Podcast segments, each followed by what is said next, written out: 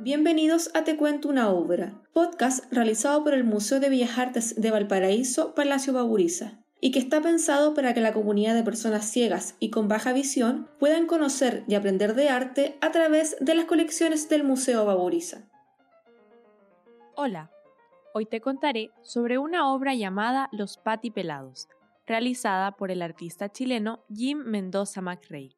Esta obra es parte de la colección de obras del Museo Municipal de Bellas Artes de Valparaíso. Jim Mendoza McRae nació en Lebu, Chile, en el año 1905. No tuvo una formación artística, sino que su talento fue descubierto por los médicos del Hospital Enrique de Formes de Valparaíso, donde se desempeñaba como obrero y pintor de brocha gorda. Realizó estudios privados de arte en Valparaíso y Concepción. Sus obras son poco numerosas, ya que pintaba de forma esporádica. Se sabe que vendió alrededor de 60 cuadros para solventar la enfermedad de su esposa. Finalmente, fallece en Santiago en el año 1963. La obra, Los Patipelados, fue realizada con técnica de óleo sobre tela. Es de forma rectangular, con disposición horizontal. Sus dimensiones son 74 centímetros de alto y 76 centímetros de ancho. La obra está basada en figuras humanas. La escena presenta a siete figuras humanas masculinas que se encuentran en distintas posiciones en el suelo.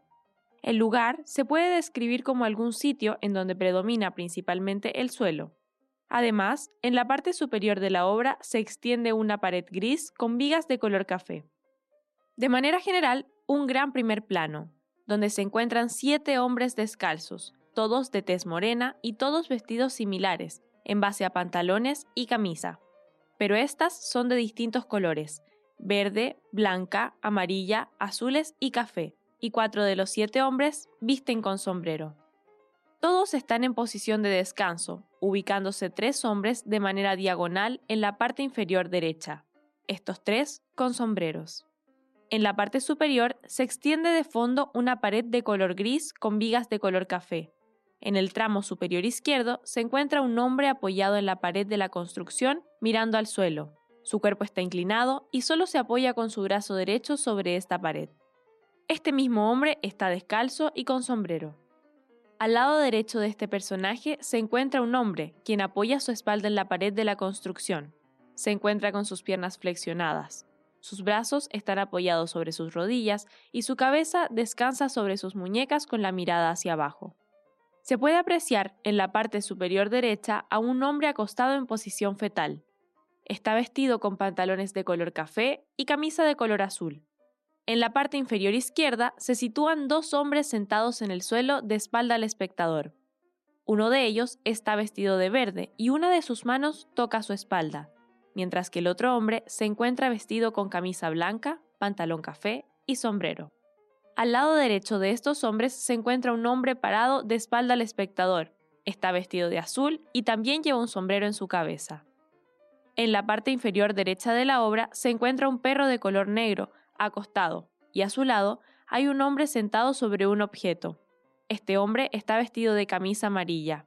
Su mirada está hacia abajo y lleva en su cabeza un sombrero que cubre su mirada, por lo que solo logra verse su nariz y su boca. Finalmente, esta escena antes descrita parece ser el desarrollo de algún tipo de junta de trabajo o de amigos, o quizás una junta de personas que se encuentran en situación de calle conviviendo con otros en su misma situación. En el costado inferior izquierdo de la obra hay una firma, Jim Mendoza McRae. Esperamos hayan disfrutado el episodio en el podcast Te cuento una obra. Hoy te acompañó Emily Helms, estudiante de la Universidad Adolfo Ibáñez con colaboración por Camila Rojas y Glinis Aburto. Síguenos en nuestras redes sociales arroba musobaburiza en Instagram, Twitter, YouTube y Spotify y conoce nuestra completa agenda de actividades. Nos encontramos en una próxima oportunidad.